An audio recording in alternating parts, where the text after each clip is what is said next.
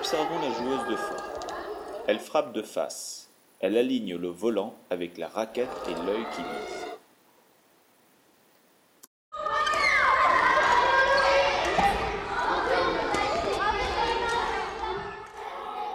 Le volant est poussé mais pas frappé.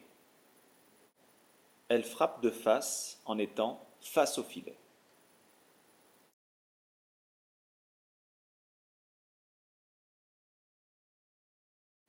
Certains élèves privilégient un seul type de frappe.